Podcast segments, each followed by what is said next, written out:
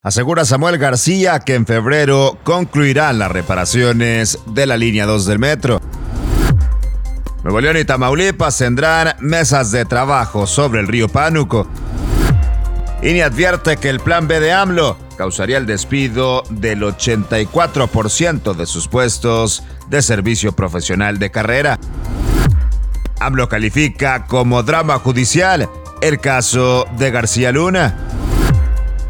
Y detienen en Bagdad a seis integrantes políticos del Estado Islámico. Esto es Contraportada. Comenzamos.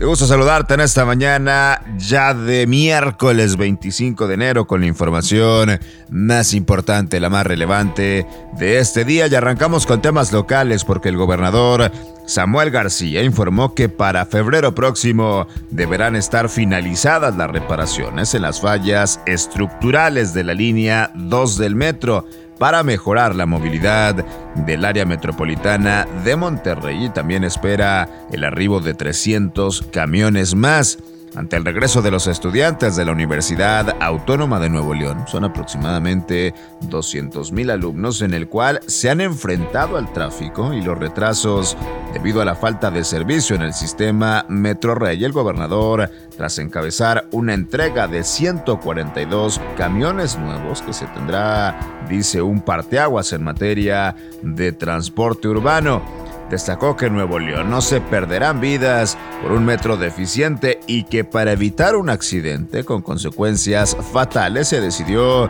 suspender el servicio para que se reconstruya el viaducto ante los daños detectados en el tramo elevado. El próximo mes de agosto se llevarán a cabo justamente mesas de trabajo entre el gobierno del estado de Nuevo León con el de Tamaulipas y autoridades federales. Esto con la finalidad de ver la forma en que se pueda sacar mayor provecho al agua del río Pánuco. Así lo informó Samuel García. Tras encabezar un evento de entrega de camiones urbanos, el mandatario estatal señaló que el recurso hídrico pudiera ser compartido entre ambas entidades para que sea de beneficio para los habitantes de ambos estados y también para las actividades agropecuarias. Esto en reacción al señalamiento de la Comisión Estatal del Agua en Tamaulipas de que para frenar los problemas de agua en la frontera, una opción es llevar agua del río Pánuco, por lo que trascendió que buscan realizar estudios de factibilidad que entregarían este mismo mes, de acuerdo con el titular de esta comisión, Raúl Quiroga Álvarez, iniciarán Nuevo León y Tamaulipas mesas de trabajo sobre el río Pánuco. Vámonos con información nacional porque el Consejo General del Instituto Nacional Electoral, el INE, presentará este miércoles un informe en el que se explicarán las implicaciones de las reformas electorales del Plan B del presidente Andrés Manuel López Obrador. El documento indica que se tendrán que reducir un 84.6% el número de trabajadores del INE con estas modificaciones, con las que se compromete, se asegura la organización de elecciones auténticas.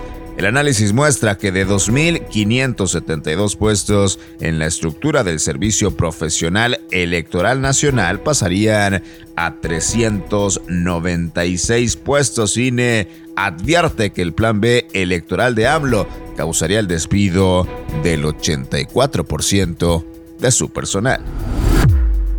Mientras tanto, luego de informar que darán un reporte diario sobre los avances del juicio contra Genaro García Luna, ex secretario de Seguridad del presidente de México, Andrés Manuel López Obrador, calificó el proceso como un drama judicial fue durante la mañanera una rueda de prensa que se realiza todos los días a nivel nacional donde el mandatario federal agregó que considera importante que los mexicanos conozcan cómo se está realizando el juicio contra García Luna.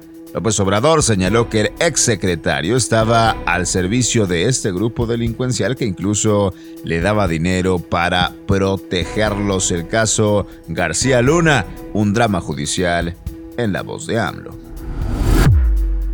En información internacional detienen en Bagdad a seis integrantes políticos y administrativos del Estado Islámico. La Agencia Federal de Inteligencia e Investigación iraquí detuvo a seis terroristas en diferentes zonas de la provincia de Saladino, al norte de Bagdad, acusados de ser integrantes políticos y administrativos del Estado Islámico. Según un comunicado de la agencia de inteligencia citado por la agencia de noticias estatal, los sospechosos detenidos confesaron durante las pesquisas preliminares que pertenecieron a esa banda criminal, pero en 2014 de acuerdo con la información de inteligencia, el primer terrorista trabajaba en la rama de educación, donde se encargaba de difundir la ideología yadista entre los estudiantes en la provincia norteña de Nínive. Detienen en Bagdad a seis integrantes políticos y administrativos del Estado Islámico. Y verás aquí la información más importante de este miércoles 25 de enero. Yo soy César Ulloa arroba César Ulloa G y esto es Contraportada por Altavoz MX. Todos los días la información más relevante de Monterrey, México y el mundo la encuentras aquí en nuestras multiplataformas. Excelente día, pásenla bien.